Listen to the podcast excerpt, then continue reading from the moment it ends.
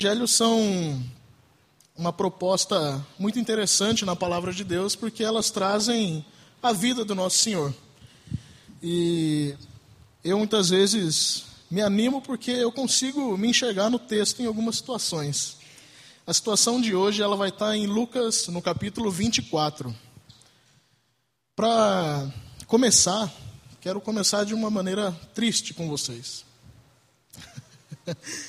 uh, contando uma história de quando eu era pequeno. Quando eu era pequeno, fui para a praia com os meus pais e eu gostava muito de juntar conchas. E em dado momento eu me perdi. Eu fui me animando, fui pegando. Isso é sério. Fui pegando conchinha, conchinha, conchinha. E quando eu olhei, eu não sabia onde eu estava. Não sabia onde estava meu pai, não sabia onde estava minha mãe. Alguém me achou chorando e alguém me guiou de volta. Eu disse mais ou menos onde a gente estava, tinha uma, uma barraca de pastel, de alguma coisa assim, então eu sabia muito bem de onde eu tinha vindo. E essa pessoa foi me acalmando, disse que era da mesma cidade que eu sou e foi conversando comigo pelo caminho. E a proposta é legal de pensar nesse caminho, eu estando perdido, lembrar dessa história, por quê?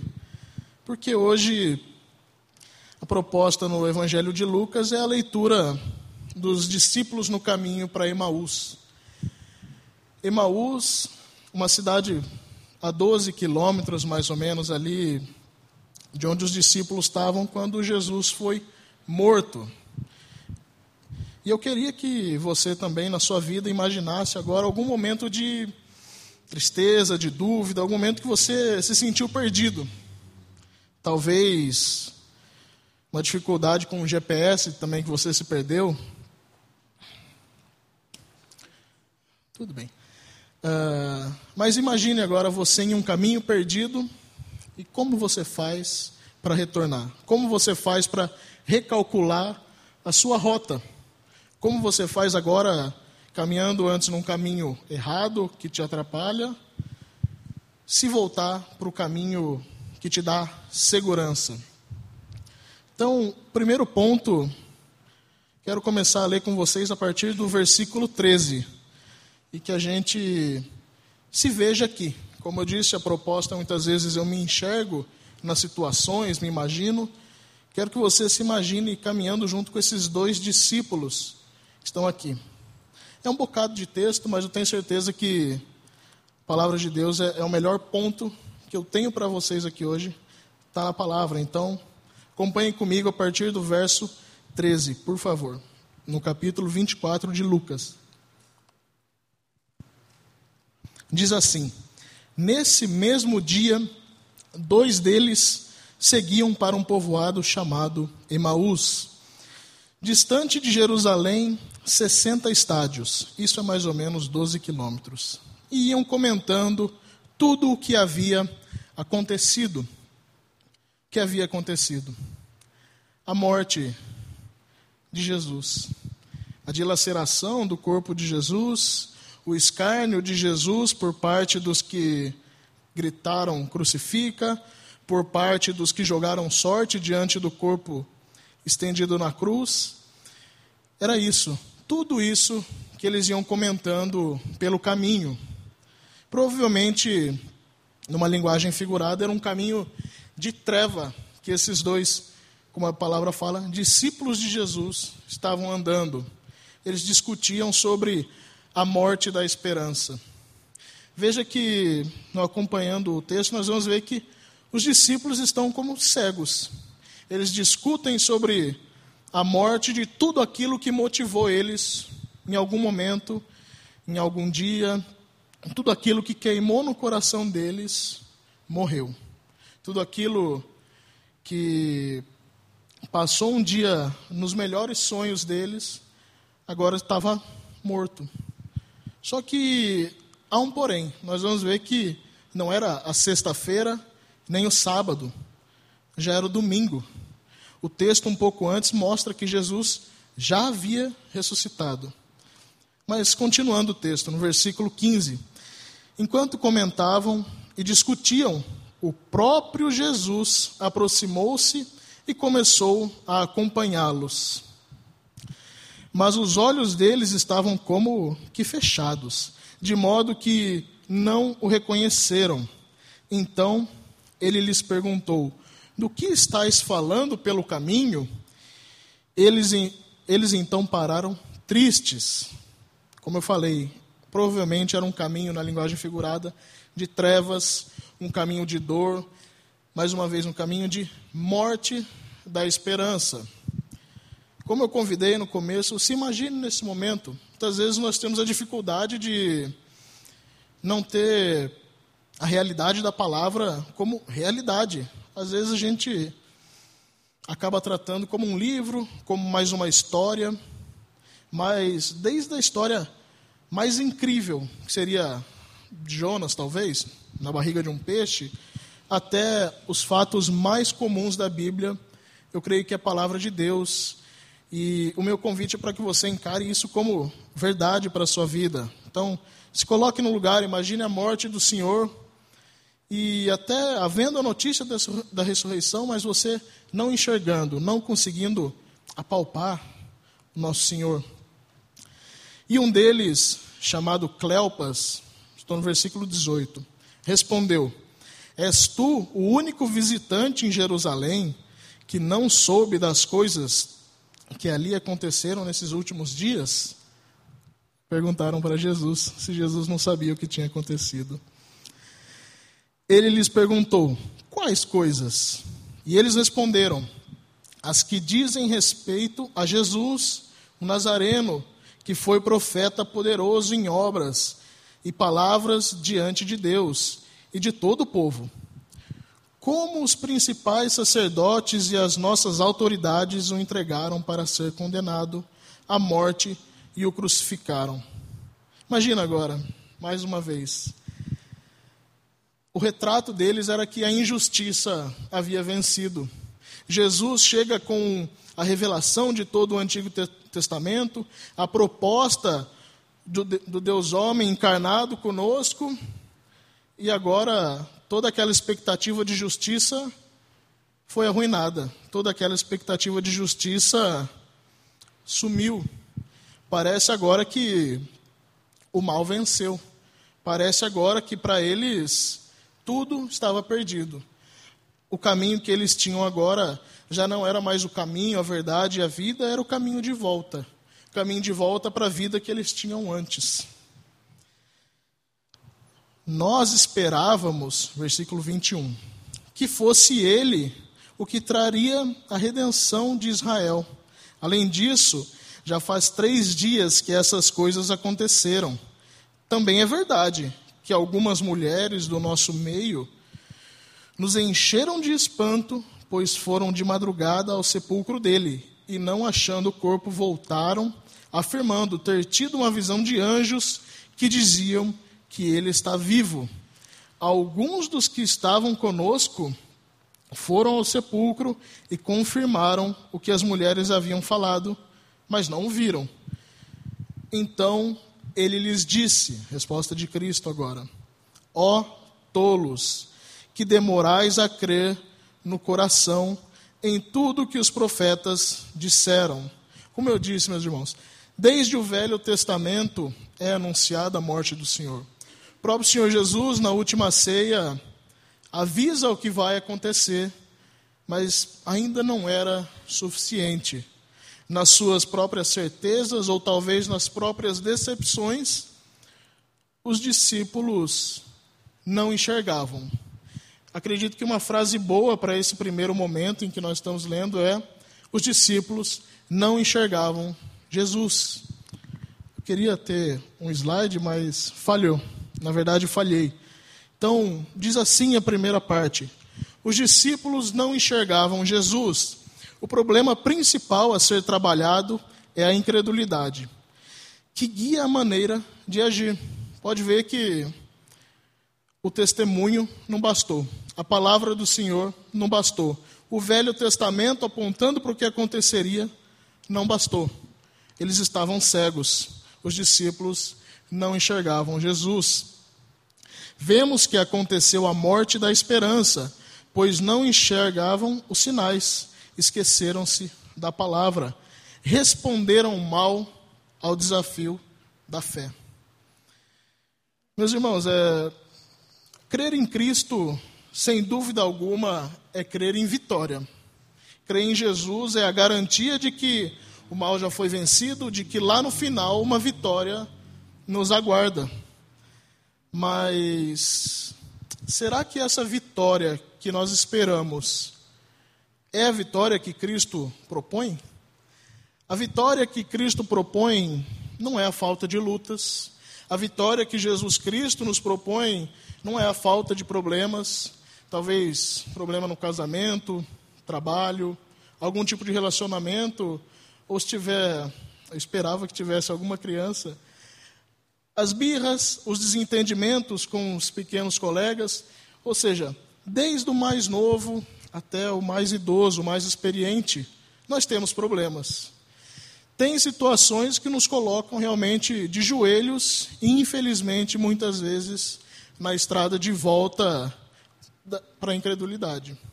Jesus Cristo, sendo o caminho, a verdade e a vida, agora nos propõe a caminhada na verdade. Mas muitas vezes os problemas, as feras que a gente tem que enfrentar na nossa vida, nos convidam a voltar. É muito mais fácil descrer do que lutar muitas vezes. E a luta proposta é a luta da fé. Acreditar que Jesus Cristo o tempo todo anda conosco. Ele mesmo prometeu um pouco depois aqui, quem quiser acompanhar no Evangelho, ele fala: Ide e em todos os dias estarei convosco. Mas continuando, o paralelo conosco agora. Se os discípulos não enxergavam Jesus, nós também não enxergamos Jesus. Infelizmente, eu acredito que essa é uma palavra válida para nós, muitas vezes na nossa vida. Nós não enxergamos Jesus. Uma frase que eu ouvi é que o nosso maior problema é crer em Jesus na nossa cabeça. Aceitar que Jesus foi uma figura histórica, alguém que existiu realmente, mas que ele não é tudo o que a palavra diz que ele é. Como assim? Sabemos que 2021, depois de Cristo, ou seja, é de comum entendimento, pelo menos no nosso meio, que Cristo existiu. O problema é quando Jesus não está no nosso coração. Intelectualmente, aceitamos, mas e quando a resposta precisa de fé? E quando o conhecimento de Cristo não desce para o nosso coração de maneira que venha a arder a palavra viva em nós?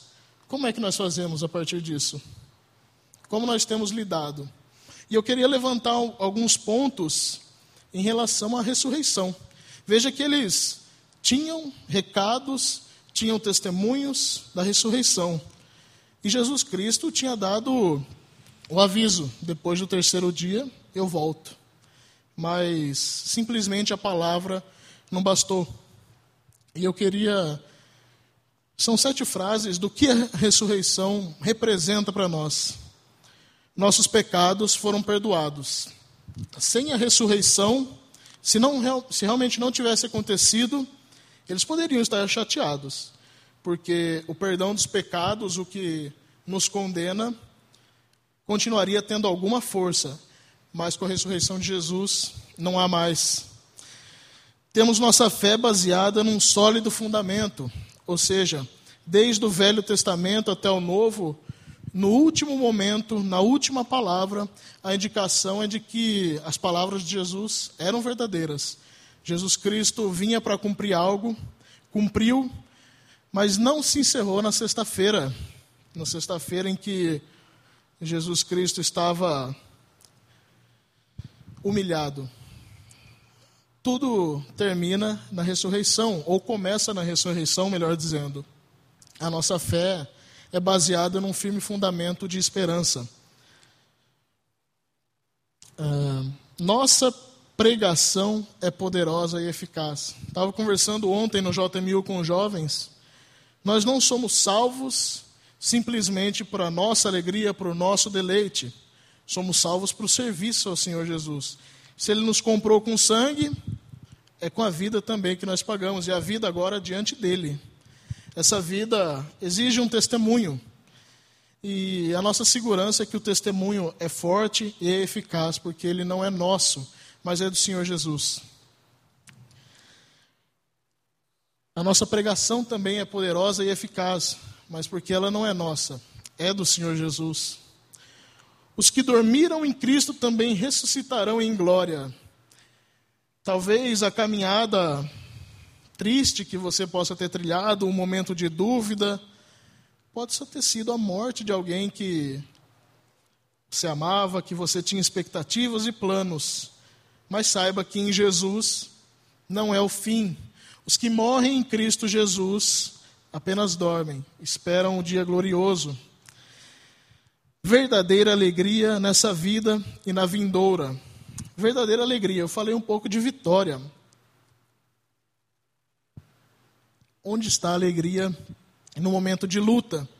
Onde está a alegria na dívida? Onde está a alegria na discussão? Onde está a alegria no desemprego, na batida de carro? Na dor, na doença? Onde está a alegria nessa vida e na vindoura? Se a nossa alegria não for em Cristo, ela não basta. Se a nossa alegria não for em Cristo, ela não é verdadeira e ela é passageira. Tudo que nós fazemos, meus irmãos, do momento mais alegre ao simples riso, é passageiro. A nossa alegria só é completa nessa vida se realmente nós estivermos dispostos a viver Cristo e não crer simplesmente mentalmente, mas de coração. Continuando aqui na palavra, lembram que Jesus em dado momento fala: Dura esse discurso, Senhor. Quem pode suportar? É porque Jesus, em dado momento, tinha dito que ele era a alegria, ele era a resposta, ele era a esperança. Ou seja, não tinha nada a ver com política, nada a ver com riqueza, nada a ver com solução de problema. Jesus Cristo resolve tudo isso na nossa vida. Mas a resposta que Jesus Cristo propõe aqui, ele bastava. E todo mundo olha para isso e diz: dura esse discurso, eu não quero, quem pode suportar? E muitas vezes, infelizmente, somos nós. E se não é você, eu estou abrindo meu coração, muitas vezes a incredulidade me pega. Mas como nós fazemos para sair disso? Se conhecemos Jesus, se cremos, uma resposta tem que haver nesse Senhor. Vou continuar a leitura, parei no verso 25. Então Jesus respondeu: Ó tolos que demorais a crer no coração em tudo que os profetas disseram, acaso Cristo não tinha que sofrer estas coisas e entrar na sua glória? E começando por Moisés, desde Moisés, e todos os profetas, explicou-lhes que o que constava a seu respeito nas Escrituras. Jesus vem desde o Velho Testamento se revelando para esses dois que estavam abatidos, chateados, porque aquele momento de caminhada cristã deles era escuro, denso, triste. Versículo 28. Quando se aproximaram do povoado para onde se dirigiam, Jesus fez com que, como quem ia seguir adiante. Eles, porém, insistiram: Fica conosco, pois já é tarde, o dia está terminando. Então entrou para ficar com eles. Até agora, Jesus estava andando com eles e eles não tinham visto. O Senhor Jesus, em todo o tempo, mostra a palavra, revela a palavra, anda junto com eles, mas, como diz o texto, os olhos eram como que fechados. Mais uma vez, aplicando na sua vida e na minha, quais são as situações com pessoas, filhos, familiares, chefe, subordinado, em que os nossos olhos estão fechados para Jesus caminhando conosco. Quando é que o nosso eu fala mais alto a ponto de Jesus Cristo ser ofuscado e agora simplesmente o que eu vejo, o que eu sinto, ou talvez a minha frustração fale mais alto. Quando é que na nossa vida Jesus Cristo é ofuscado? Esse é o problema deles. Essa ofuscação vem da incredulidade. Credulidade porque tudo o que viram, tudo o que provaram, tudo o que andaram e experimentaram junto com Jesus, é como se não valesse nada. Essas são as nossas escolhas quando não estão de acordo com a palavra. Mas Jesus os faz enxergar. Graças a Deus, a nossa vida, apesar de nós, não termina em nós, no nosso entendimento, na nossa fraqueza, mas ela continua em Cristo. Jesus Cristo entra com eles e no versículo 30 diz o seguinte: ah, Estando com eles à mesa, Jesus pegou o pão e o abençoou, e partindo, o distribuía. Então os olhos deles foram abertos e o reconheceram. Agora tem paz aqui. E ele desapareceu diante deles. Jesus Cristo, agora em toda a sua forma de poder, agindo na totalidade da sua potência, se revela e simplesmente deixa que eles continuem a caminhar. Jesus Cristo vem, resgata, Jesus Cristo vem, abre os olhos, mas ainda os deixa caminhar pelo próprio caminho. E qual é a resposta que eles dão? Se Jesus Cristo os faz enxergar, e disseram um ao outro, versículo 32, Acaso nosso coração não ardia pelo caminho quando ele nos falava e nos abria as Escrituras? E na mesma hora levantaram-se e voltaram para Jerusalém e encontraram reunidos onze e os que estavam com eles, os quais diziam: É verdade, o Senhor ressuscitou e apareceu a Simão. Então os dois contaram o que havia acontecido no caminho e como o reconheceram no partir do pão. Eu me alegro na ceia porque é parte dessa lembrança. No partir do pão, no momento de misericórdia, no momento em que Jesus insiste mais um pouco, é que nós enxergamos ele. Mas veja que aqui é totalmente passivo. É Jesus quem abre os olhos, é Jesus quem expõe as Escrituras. Eles estavam cegos, mas Jesus lhes abriu os olhos. Tenho mais um pouco para ler para vocês aqui, que na verdade era para ser um slide. Olhando para os discípulos, homens que seguiam Jesus, vemos que o Cristo que eles tinham na memória era o Jesus Cristo morto na cruz, o Jesus Cristo da sexta-feira. Mas agora o contato é com o Senhor, ressurreto e poderoso, os discípulos estavam cegos em meio às incertezas da realidade apresentada, mas as respostas certas vêm de Jesus nessa mesma passagem, como nós vimos. Mais uma vez, o meu desafio é que, se o seu coração não encontra Jesus e está preso na cegueira do seu dia a dia, está preso na cegueira da sua realidade, que muitas vezes pode ser tenebrosa, difícil, a realidade que ofusca o meu convite é que você encontre na palavra esse Jesus. E que de todas as coisas você guarde coração, como dizem provérbios, porque dele procedem as fontes da vida. Se há um lugar que Jesus Cristo busca transformar, é sim a nossa mentalidade, o nosso entendimento, mas o nosso coração. Na linguagem bíblica, Deus tira o nosso coração de pedra e coloca agora um coração de carne, um coração suscetível a Ele. Um coração que se dobra, um coração que, independente da idade, independente da posição social, independente do que quer que você seja ou represente, se dobra diante do Rei dos Reis. O Senhor que na sexta-feira parecia agora acabado, no domingo ressurge, ressurge em resplendor e glória, ressurge trazendo os seus de volta.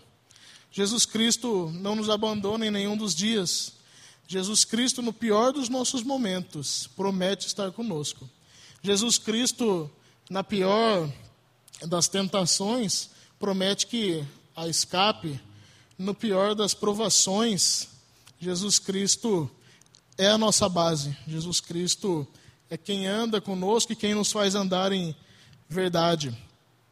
Mas continuando um pouco sobre a ressurreição, Lá em 1 Coríntios, Paulo fala que se nós cremos em Jesus Cristo apenas para essa vida, isso volta naquela coisa de vitória, de ter mais, de buscar mais, de ter alegrias aqui e agora. Se nós cremos em Jesus Cristo apenas para essa vida, nós somos os mais miseráveis dos homens. Ou seja, Jesus Cristo é para essa vida, Jesus Cristo nos livra da garra do mal. É até filosófico imaginar que Jesus precisou morrer para matar a morte. A morte talvez seja o maior dos nossos medos, ou talvez o fim de todo mundo nessa era, não é o final de quem tem Cristo. A morte é só mais uma etapa, porque ela está vencida. Em Jesus Cristo há esperança para essa vida e para a vida vindoura. E o nosso trabalho para Deus não é vão. Isso a ressurreição também garante, porque se eu trabalho para alguém que morreu, eu não trabalho para ninguém. Mas se o seu trabalho é feito diante de Deus, se o seu culto não termina aqui agora, mas vai para a sua semana, no trabalho, nas, nos seus afazeres, na sua casa, na maneira que você lida com o vizinho, na maneira que o seu coração se porta diante das situações, o seu culto continua ali e ele não é vão. O trabalho para Deus não é vão. Em Jesus Cristo, tudo faz sentido. E o último ponto, Jesus nos faz enxergar. Se, como os discípulos, como os discípulos nós éramos cegos, agora temos misericórdia, como diz lá em 1 Pedro. Antes não tínhamos misericórdia, mas agora temos. Jesus nos faz enxergar. É garantido que ter a perspectiva correta de Jesus nos fará andar também de forma correta num caminho de fé genuína, agora enxergando a verdade, o Cristo verdadeiro. Entender que Jesus Cristo está vivo e é real nos dá uma nova perspectiva.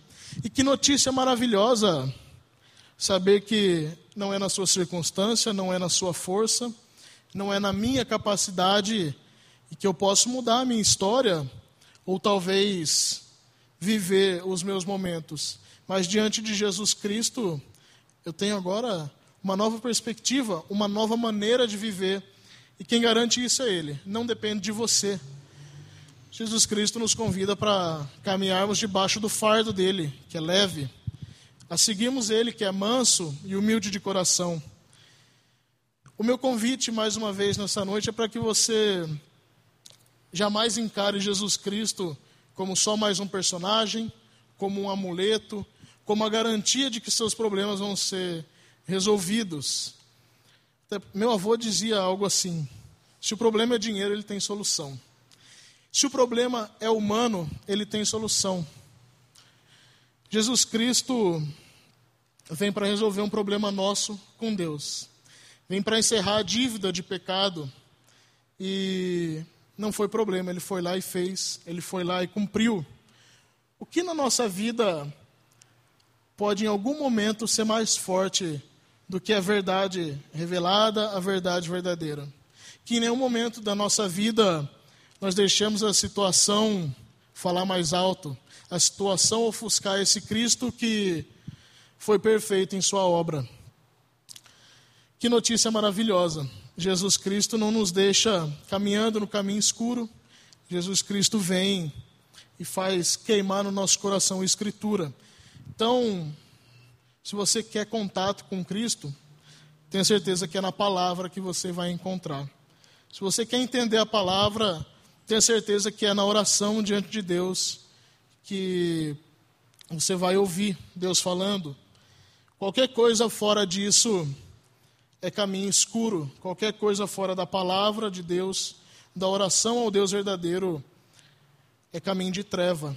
Meu convite, mais uma vez, é para que você ande com Jesus, ande com Jesus que revela a palavra, com Jesus que traz vida nova, com Jesus que traz vinho novo, com Jesus que é rico e verdadeiro, poderoso.